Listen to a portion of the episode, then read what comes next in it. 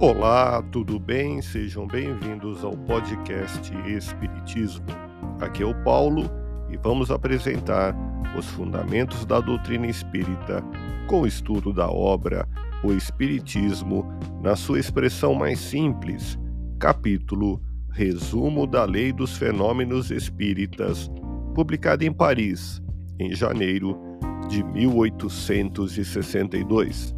Com esta obra, Allan Kardec tinha a intenção de popularizar o Espiritismo e tornar mais fácil e ágil a sua divulgação por toda a França. Continue acompanhando as explicações de Allan Kardec.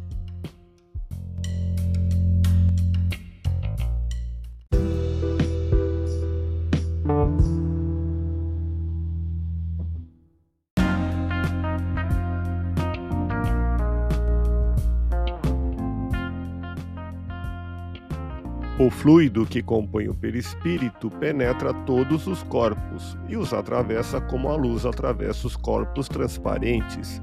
Nenhuma matéria lhe opõe obstáculo.